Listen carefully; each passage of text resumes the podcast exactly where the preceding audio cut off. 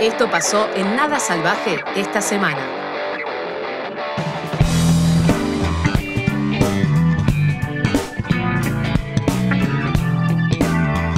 Al principio del programa yo decía que en una etapa, una parte bastante importante de mi vida, como lo es la, ado- la adolescencia, em, cumple 30 años. ¿Cómo puede ser que un pedazo de tu adolescencia cumple 30 años? Bueno, sí, eso pasa. ¿Y en qué caso pasa? Pasa porque cumplen 30 años las manos de Felipe y se encuentra ni más ni menos que en el estudio Montevideo el señor El Cabra. Fuerte ese aplauso, caballeros y señoras. Bueno, gracias. Bienvenido. Uh, mirá lo que es arrancar un miércoles con toda.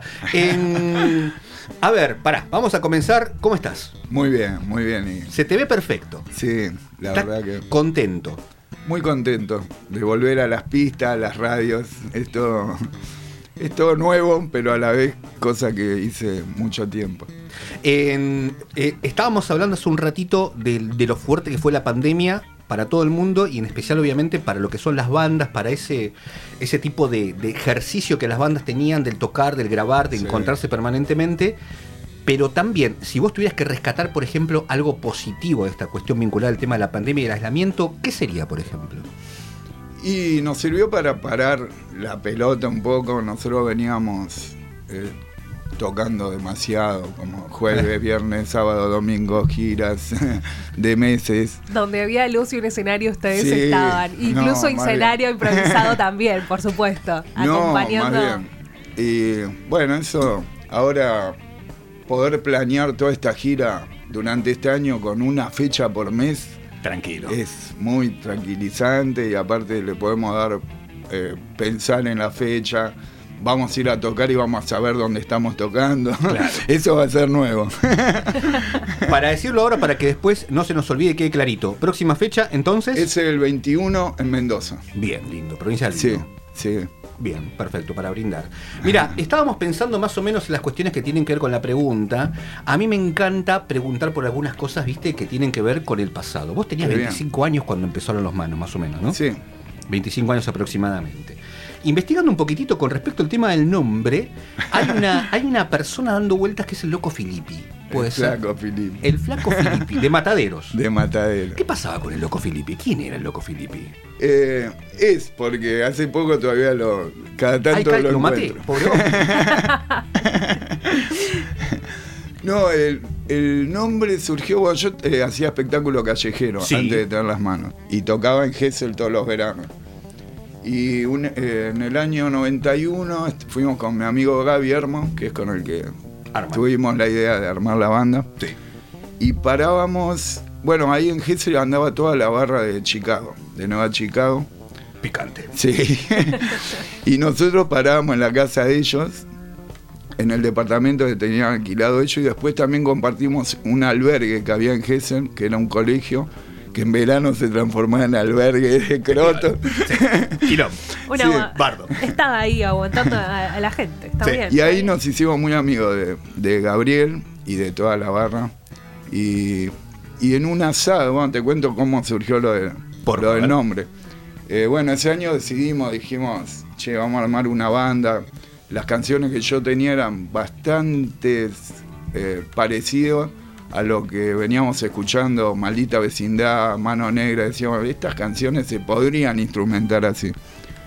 Y bueno, y faltaba el nombre. Y en un asado, este Filippi empezaba, en todo empezaba a contar como accidentes que habíamos tenido, charla de asado. y de borracho. aparte. Sí, no, lógico, una No, cosa el asado otra. no tiene nada que ver. Y cada vez que le tocaba al flaco Filippi contar, contaba un accidente en la mano. Y era la época, bueno, te digo, veníamos escuchando Mano Negra, se hablaba mucho de las manos de Perón. En no esa hacía época. mucho tiempo que había habido el tema del robo y Claro, todo le eso, habían ¿no? cortado las manos al cadáver de Perón, era algo Claro. té- té- tétrico mal. No, no, y, todo no. lo que va al respecto, porque todavía hay con teorías conspirativas al respecto. Sí, de la huella digital y todo Sí. eso. Y cuando dijimos las manos de Filippi, ahí encontramos Gol. el nombre. Bien Y- ahí. Y eso fue lo que nos motivó a, a empezar a buscar música. Y- Es verdad, porque en ese momento eh, no era muy, ¿cómo se dice?, conocido el tema de, bueno, maldita vecindad, de Sí. Mano Negra, y había como... Recién llegaba. Recién. Y eran bandas que tenían de nuevo, de novedoso, que mezclaban ritmos. Había música, tenían temas funky, temas medio árabes, eh, medio cumbia. Y acá veníamos todavía muy encasillados con las bandas de rock. La- era todo muy sectorizado, digamos, los estilos. Estaba hasta en alguna manera, quiero, va, no, no, no, no sé qué onda, vos me dirás, pero quizás en una de esas, dentro de todo, estaba como medio mal visto, quizás esa Sí. mixtura entre el rock y Más todo eso. bien, era todo guerra. Y aparte, claro, eso, eso es lo loco, porque también justamente cuando estábamos haciendo las averiguaciones para esta entrevista, eh, empieza a aparecer esto de, de las mixturas que vos bien mencionás, ¿no? Sí. Y ahí aparece una canción que es la del cucumelo, que Sí. rompe justamente con eso, que de Sí. alguna manera u otra obliga a que hagamos que tengamos un oído Sí. maduro para poder decir, eh, epa, hay una banda de rock que está haciendo un temita de cumbia. Eso fue tan poderoso que desarrollan un proyecto cumbiero, más o menos si se quiere, por Sí, así más decirlo. adelante, sí. Más adelante. Hay una puntita con respecto a eso. En- se llevan perfecto con la cumbia, con la joda, con todo lo que tenga que ver. ¿Y cómo fue esa transición? O sea, ¿ya era una cosa completamente innata o tuvieron que agarrar y meterse dentro de ese mambo? Eh, no, no, eh, de movida ya los primeros seis temas que tuvimos con las manos, que fueron los que dijimos, bueno, tenemos estos seis temas, ya era, uno era un funky, otro era un tango, otro siempre fue muy variado. Y yo como venía del palo, no venía del palo rockero, no era, yo venía más del, del- del espectáculo callejero. eh, toda la gente que me rodeaba eran faquires, eh, magos, eh, Claro. mimos que había en esa época. Entonces ya de por sí éramos un circo y te hablo de esto de mucho antes de que explote todo el tema de los malabares y la cuestión de circo, que eso después creció un montón más adelante. Pero en ese momento, eh, si uno quería algo circense, tenía que ir a la peatonal. Claro. no había. Y, y bueno, y la cumbia también lo que tuvo de novedoso, la cumbia del cucumelo, primero que era eh, una cumbia, una banda de rock, y fue la primer cumbia también que hablaba de drogas. Claro. Después la cumbia villera se profundizó a full. Claro, sí. Así que en ese sentido siempre fuimos muy contras, sobre todo en ese momento que, que éramos más jóvenes y queríamos, eh, no sé, molestar. No, lógicamente. Eh, con respecto a esto de lo contra, ¿no? O sea, de- está muy bueno todo lo que decís, ¿viste? Porque dentro de todo son cosas que hoy a nosotros, a nosotras nos parecen absolutamente comunes. O sea, Normal. normal. Claro, ¿viste? Hay ¿Cómo una no vas que- a hacer cumbia? ¿Cómo, no? ¿Cómo no lo vas a hacer? Exacto, Claro. ¿viste? ¿Cómo no vas a bailar si somos una banda de metal? Bueno, esas cosas pasan, ¿viste? Los, re- los reversionó Rodrigo también, ¿viste? Eso, eso de alguna manera, em, ¿cómo, cómo, no, cómo, los, ¿cómo los encontró? ¿Fue sorpresivo? ¿De repente cómo fue el contacto que tuvieron? ¿Qué fue lo que pasó ahí? Porque el tema... eh, estábamos buscando justamente un poquitito de información con respecto a eso y la verdad es que lo que yo estuve leyendo es que bueno, a Rodrigo le encantaba, perfecto. Sí. O sea que me da la impresión esa, ¿no? De que en, en el haber mezclado absolutamente todo eso, en per- se metieron adentro, capilarizaron distintos ritmos que quizás antes al rock no le daban bola porque era, viste, medio, no sé, muy, ¿cómo decirte? Sí, hacer cumbia era de negro. En el Claro. Claro, había todo un preconcepto que hoy en Sí. día, por suerte, todos los músicos han, han, eh, se han encargado de terminar de, de todos esos preconceptos, obviamente, y, y bueno, tener una escena hoy que es mucho más activa también desde el lado del público, o sea, eh, el público ya también eh, empieza a marcar de alguna manera las cosas que le gusta y creo que, que también tiene que ver con este crecimiento de estos 30 años Sí. y, y- y también todos los seguidores que, que tienen obviamente la banda. Y, y bueno, ¿cómo es esa respuesta por parte del público tratando de volver después de esta pandemia y además de, de- de todo lo que obviamente los músicos trataron de hacer, pero bueno, hay que una realidad que es la, también la cuestión económica que frenó mucho Mm. a, a muchos eh, músicos. Claro, no, el trabajo, más allá de, fue, fue de terror, la verdad, quedar sin trabajo con tanta gente. No, y la respuesta de la gente después de tanto tiempo sin tocar te la voy a saber decir después Ahora, del 21. después del 21, exactamente. No, pero se está moviendo mucho, ¿eh? No, se no. está moviendo mucho. Sí. O sea, se nota que hay justamente un movimiento. Ahora, en- también para hablar todo un poco, lo que cabe recordar a todas las personas que nos están escuchando, es que acá el caballero de Cabra también es una persona, te puedo llamar militante político de alguna manera Sí, también. porque también en la, en la cuarentena, al tener más, más tiempo, empecé a militar mucho más. Mira, Sí. perfecto. ¿Hay una experiencia tuya que tuviste siendo en su momento candidato para una lista? Claro, sí, un par de veces. Y el ¿Y esa- pecho también. Y esa experiencia, eh, vos, bueno, sos un militante de primera hora, eso huelga decirlo también, pero eh, ¿qué, qué, eh, en ese approach, en ese acercamiento justamente que tuviste con la política, ¿qué, qué, cuál, ¿con qué te quedas? ¿Cuál, ¿Cuál fue el mensaje que, que la política te devolvió, teniendo en cuenta los Sí. ideales que vos tenés, ¿no? O sea, obviamente, Mm. huelga decirlo, no es un ámbito muy limpio, por así decirlo, el, el- el- la política. la política, ¿no? Pero bueno, Sí. siendo vos militante como te reconoces, ¿cuál es eh, eh, el- tu reflexión con respecto a lo que vos atravesaste queriendo ser candidato, habiéndolo militado? ¿Qué, Sí. qué- ¿Con qué te quedas? Eh, no, en ese momento eh, fue, fue muy importante la candidatura porque nos sirvió, fue justo en el momento que había sucedido la masacre de Cromañón. Mm, Y nosotros después de Cromañón, que hubo también, fue otro de los parates que tuvimos eh, los músicos, las clausuras y todo eso que generó Cromañón, nosotros impulsamos eh, asambleas de músicos, músicos, en ese momento era el MUR, El MUR. Músicos Unidos por el Rock, que hoy es eh, lo más parecido a eso, es Músicos Organizados, que es otra organización.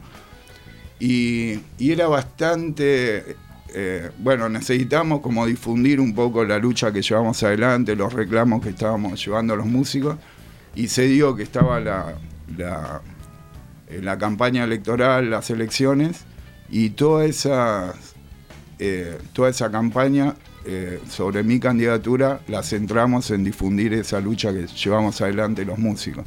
En ese sentido estuvo buenísimo porque se nos abrieron puertas en los medios, era llamativo que un rockero se presente, entonces Claro. era un gancho para poder, poder difundir la lucha que llevamos adelante. claro. Y obvio que no gané. no salí elegido. no fui presidente. No, bueno, no diga, ahora, ahora no, veremos más adelante. No sabes más adelante. Claro. Exacto, exacto. Justo la política argentina que tiene esos vaivenes, ¿viste? Es una licuadora esto. Hablando, bueno, mira, eh, acá yo te cuento un poquitito cómo es la dinámica del programa. Acá la señorita se encarga justamente también de, de traer acá a la mesa distintos, pro- distintas propuestas, problemáticas, soluciones que tienen que ver mucho con los feminismos, el repensarse, etcétera, etcétera. A mí me toca la parte noticiosa política. Entonces, viste, trayéndolo un poquitito para este molino, en el cabra político. ¿Cuál es la observación más o menos que hace la situación actual que estamos atravesando? ¿Cómo la ves a resumidas cuentas? Sé que Sí. estoy metiéndote en una camisa de once varas, pero más o menos a resumidas cuentas, ¿cómo, cómo, cómo, cómo la estás transitando? ¿Qué es lo que ves en la calle? ¿Qué, mm, Y mira, eh, te contaba que estaba militando, mi acercamiento en este momento estoy muy eh, en colaboración con el Polo Obrero. sí, Participé de los acampes, las 48 horas, eh, la- lo que fue el plenario en Plaza de Mayo.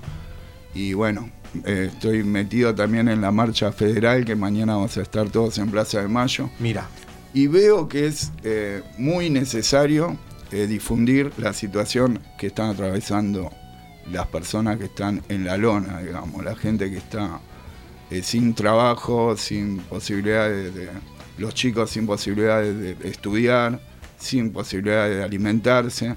Entonces eso lo veo como algo muy, muy jodido y que todo lo demás me parece como secundario.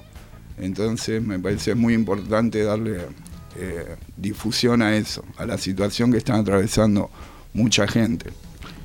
Sí, tal, tal cual. Uno piensa justamente que un país con las condiciones que tiene, ¿no? En donde, por ejemplo, vos agarrás, pegás dos veces al piso, salta una, salta una vaca y un poco de trigo, Sí. que de repente tengamos los porcentajes de hambre que hay, mm, no sé, qué sé yo, viste, hace ruido. Y bueno, tiene que ver con el acuerdo con el FMI y todo eso. Ese es el agujero negro, el, el agujero en la bolsa que se va, donde se va todo y, y de- por lo que se ajusta también a, a los más pobres, a los trabajadores. Así que bueno, en ese sentido eh, creo que es lo principal. Ya eh, creo, mientras haya alguien que no puede comer, no sé, no existe otro derecho. Cuando se habla, no, que un dere- el derecho de uno termina, no. No, Acá hay un derecho primero que comamos todo y después pasemos a ver lo, lo segundo. totalmente. Sí. ¿Les parece? Vamos a escuchar un tema. Sí. Escuchamos una canción y en minutos volvemos. Seguimos acá con el Cabra, entrevistándolo y conversando en Nada Salvaje. Artista callejere, eh, músico eh, y, una, y una de las betas eh, que me sorprendió encontrarla al caballero, que, mm, que es la tanguera. Antes de agarrar, porque, damas y caballeros, agarró la viola. Claro, ya, ya le, le Pudrió todo. A, a pedirle algo. Claro, ya está, viste, te quita la guitarra, toca. Em, ¿Por qué? A ver, porque, a ver, ¿cómo es esto? En- el tango es una cosa bastante particular, yo lo curto, creo que más o menos tenemos el mismo origen, porque yo, por ejemplo, origen en el sentido de que mi viejo encargado de edificio, lo primero que ponía a la madrugada cuando se levantaba... La rueda. Exacto. ¿Entendés? Rapidísimo. Rapidísimo. ¿Viste? Exacto, ¿entendés? Y tanguito, tanguito, tanguito. ¿Cómo fue tu acercamiento en la juventud al tango? Que evidentemente ese mismo acercamiento te Sí. empujó a que agarres la viola y después formes la banda que Sí. Y mira, yo nací en Saavedra, a la vuelta de la casa del polaco Goyeneche. Todo dicho. Claro. Y de chico me acuerdo que dábamos la vuelta a manzana con los karting que había en esa época y las bicicletas. Y el polaco estaba en la esquina, de ahí a la vuelta de mi casa, con sus jilgueros, la jaulita. Y yo de chico ya sabía que ese era como el famoso de. Te digo, yo tenía 5 o 6 años, sabíamos que era el famoso del barrio. Sacaba el jilguero a la calle. Sí, era fanático de los jilgueros, el polaco. Y, y bueno, después mis viejos también eran bailarines, ba- bailaban tango, escuchaban tango. Y creo, bueno, escuchaban, como te dije, grandes valores del tango. Claro, sonaba y de de, fondo. chico, no sé, eh, yo no lo quería escuchar ese programa, pero te entraba por donde ¿Viste? sea. En el inconsciente se Claro, y yo- Uno termina después. Sé que eso lo hago conscientemente eh, cuando estoy con mi hija, que ahora tiene 13 años. En un momento digo, no, no la voy a volver loca con el tango. que- Pero ahora, y como se copa, no me dice, saca eso, escucho tango cuando estoy con ella, digo, esto en algún momento Va a pegar. le, le va a gustar, va- le va a recordar este momento por lo menos. Eso es lo que tiene el tango, la música ciudadana. Y hablando de música, un poquito de música que ahora puede ser. Dale, sí, hacer un tema nuevo que hice. Este tema, hablando del Polo Obrero, viste, el Polo Obrero es una organización piquetera que trabaja en los barrios. Sí. Y también, eh, bueno, tiene cursos de formación en los barrios sobre violencia de género, sobre derecho al agua, derecho a la vivienda. Y esos cursos, eh, yo me dieron la, la tarea de hacer eh, canciones dentro de los cursos que un poco hablen de lo que viene hablando el curso. Y esta que voy a hacer es del curso sobre género Mira. que de bueno. todas las que hice, la que más me gusta es la, la traje para el, para el repertorio. Capaz que la grabemos con las manos también. Bueno, dice así.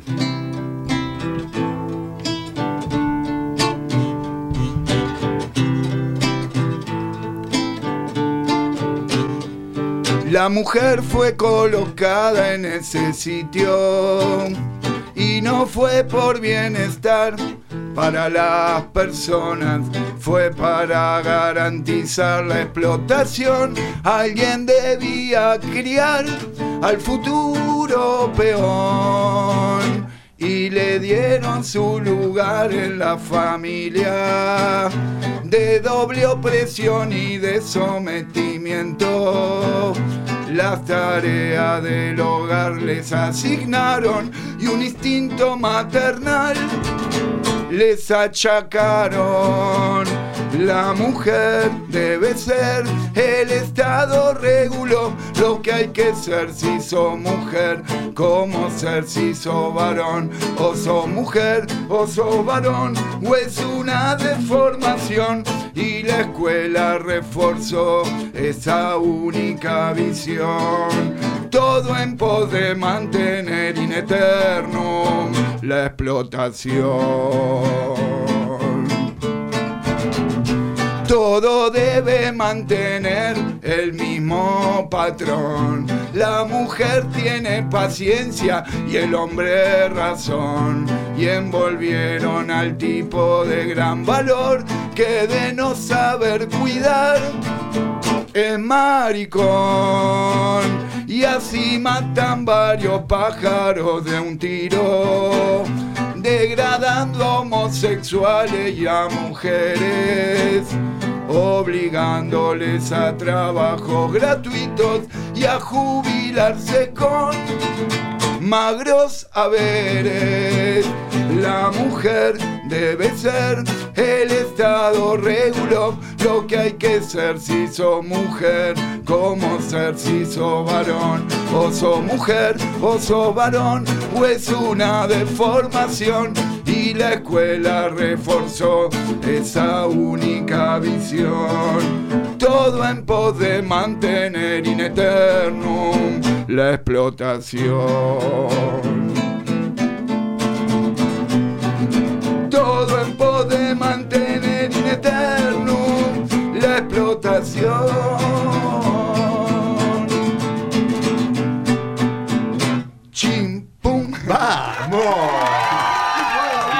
Muy bueno. Todo por mantener in eternum la explotación.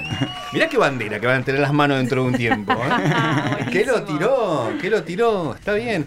Eh, ahí, ahí huelga preguntarte algo con respecto a esto último. Sí. Porque la canción tiene que ver con, con- con la mujer, lo que están atravesando. Eh, y te lo- también te lo pregunto como padre de una criatura, como padre de una nena. ¿Qué momentos que estamos viviendo, no? Como para poder ser testigos de la revolución que las pibas llevan adelante, ¿no? O sea. Me imagino que aparte, justo en el Polo Obrero, debe haber unas compañeras bastante. Sí, bastante no, el, bueno, el 80%, si no es más, de la militancia en los barrios del polo son mujeres. claro. Y lo ves en las marchas, en los acampes, en las movilizaciones. Y eso la verdad te llena de, de orgullo. Y las ves movilizados y haciendo, interesándose por hacer cursos, por entender lo que es la violencia familiar y todas esas cosas. Y no, es muy. Y tengo una hija de 26 también. Mira, Y se llevan 12 años y soy testigo de lo que cambió en 12 años, lo que fue no, un avance terrible, muy diferente lo que fue el- el- la, la- la experiencia con mi primera hija Claro, lo y de ver ahora que encima eh, Cata, que es mi hija menor, empezaron con las con ir a bailar, la, las matiné. claro. Claro. Y soy el chofer del grupo, así que la ven, las llevo yo haciéndome el padre progresista, ¿viste? Claro, sí. escuchando, escuchando mientras manejo lo que hablan y me sorprende mal. Te digo, eh, me, me llena de, de alegría ver. Y también siento que esas, va, las adolescentes y chiquitas, eh, como que son conscientes de que son- ¿Viste? de, de que están llevando adelante algo Que saben que a nosotros nos, nos puede llegar a molestar. Son, es como una, una gran responsabilidad para, para las chicas y, y los chicos, me imagino también, no tengo hijos varones. Pero todo el tema del sexo y de, del género, Sí, eso está y, muy... y también de, de- de conocer sus derechos, porque quizás Sí. no, no, eso no ocurría y ahora ellos eh, no tienen miedos, o sea, No. luchan, eh, saben, se defienden, se organizan. Eh, creo que esas libertades son también conseguidas por parte de, un camino que se marcó previamente y que creo que estamos en, como en un cambio, en el proceso de, de un cambio y no sé, con- pensando que, que va a ser un futuro mejor, ¿no? Eh, creo obvio, con por estas ahí nuevas generaciones. El cambio, la verdad que... Esperemos que, y bueno, que sí. todo lo que fue eh, el triunfo de la ley de aborto, Sí. eso fue como un ejemplo. Ahí dijeron las chicas, Una- vamos nosotros, una- chabones, que es, una gran conquista. Sigan, vayan a la cancha ustedes. Muy bien, bueno, vamos a tener que ir un pequeño corte, ¿sí? Y enseguida volvemos, ¿sí? Yes, con Muy Mana bien. Salvaje, por favor. Home Studio. Estudio móvil. Grabación de podcast. Servicios para radios y músiques. Alquiler de equipos y producciones musicales. Apple Door Home Studio. Que el sueño se vuelva meta.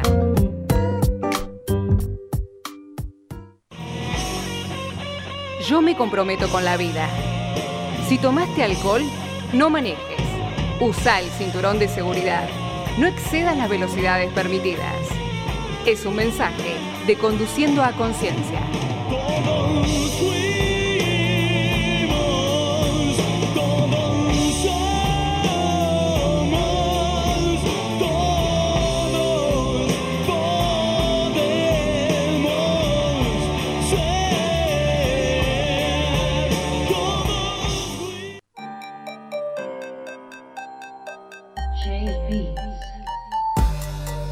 Fabris Tattoo. Los mejores tatuajes, diseños, precios están en Fabris Tattoo. Seguilos en Instagram, arroba Fabris Tattoo. Si hay audios, hay videos. Suscríbete a nuestro canal Nada Salvaje Plus. Nada Salvaje. Pura cultura emergente.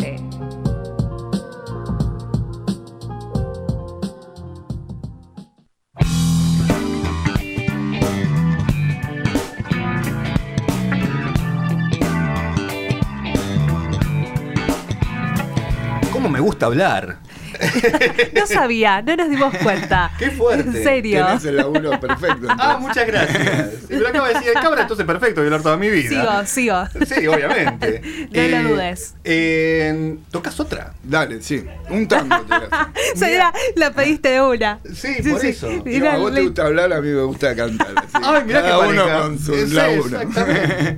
Un tanguito. Sí, ¿Cuál es el nombre del tango? eh, Vaselina. ¿De qué habla? Es la historia de un cura. Durísimo. Vamos, vamos, vamos a darle, sí, obviamente. Sí, obvio. Vaselina, acá. Sí, eh, recuerden que yo no soy violero. Esto lo hago solo para. No, por favor. No. no listo. No, porque. Un respeto a los violeros de tango.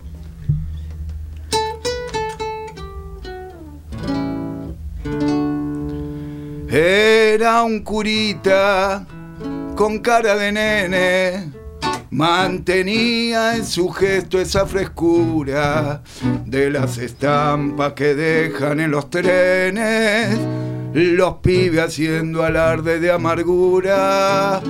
Era pedófilo y encima manejaba un instituto para menores. Los curas desfilaban por los rincones de aquella institución siniestra y mala. Y eran noches de terror las que el cura organizaba.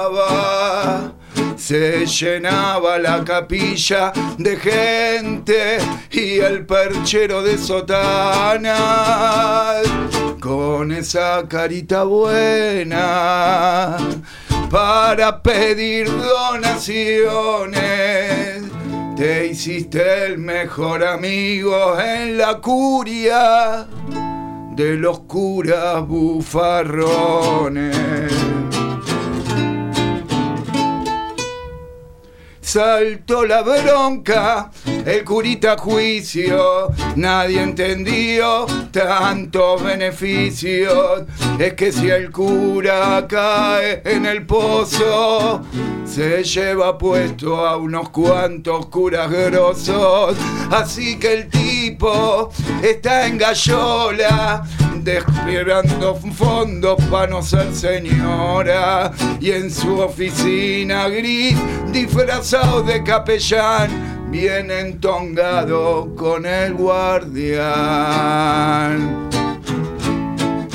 Y eran noches de terror,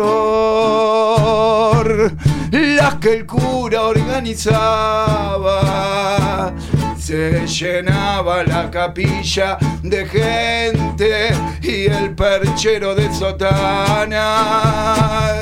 Cuando se te acabe el curro y en tu gesto esté la ruina te arrastrarás ante Dios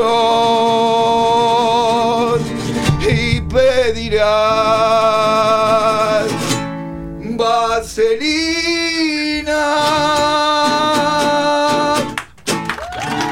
Muy bueno. Muy bueno. Inesperado. Inesperado. Muy bien, muy bien. Hay que hablar de todo. Hay que hablar de todo y hay que denunciar permanentemente.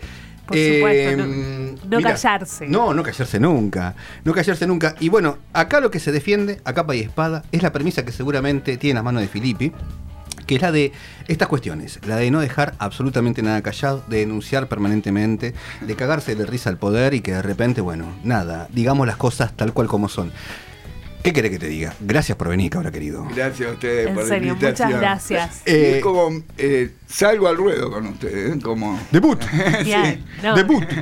Listo. Un. Hasta me sentía nervioso. ¿no? No, un Mirá. honor, un honor. Me La acaba de verdad, decir el cabra que se ponía nervioso está delante de mí. Oh, Un mamá, honor. llegué, llegué, mamá.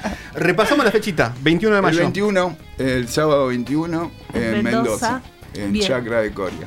Listo. Perfecto. Y después Perfecto. van a seguir eh, también en Uruguay, Chile. Sí, Misiones. Van a estar Vamos a también en Santa Fe, claro. sí. Eh, bueno, pueden seguir todas las fechas de las manos en las redes, por supuesto, ahí están todas las fechas publicadas para que no se pierda ninguna y bueno, obviamente en esta gira que tiene 30 años de historia. Y cerramos toda esta gira en el Estadio Malvinas, acá en noviembre. Exacto. Hasta con- noviembre. 12 de sí. noviembre, Malvinas Argentinas. Y bueno, está claro, es una fecha por mes igual. Claro, Salvo la Sí, gira sí, sí. Chile. Y bueno, esa fecha estamos planeando con muchos invitados, la de noviembre. Aprovechando que estamos en nuestra zona, Claro. vamos a invitar músicos de viejas épocas de las manos, amigos, de todo. ¿Lo van a traer macha? El Macha, ojalá pueda venir, sí. Mm, Qué lindo. macha allá de Chile. Bueno, damas y caballeros, para vos que estabas del otro lado disfrutando de esta música bellísima, se despide acá el cabra del estudio. Cabra de vuelta, en serio, de corazón, muchísimas gracias. Muchas gracias. Igualmente. El mayor de los éxitos para esta gira y que aguanten las manos de Felipe, el tanguito y toda la música, viejo. Por supuesto. Nos vemos mañana en las calles, ¿eh? Nos mañana vemos mañana Sí. en Plaza de Mayo. Escuchá Nada Salvaje todos los miércoles de 23 a 24. Todos los miércoles de 23 a 24. Por Radio Colmena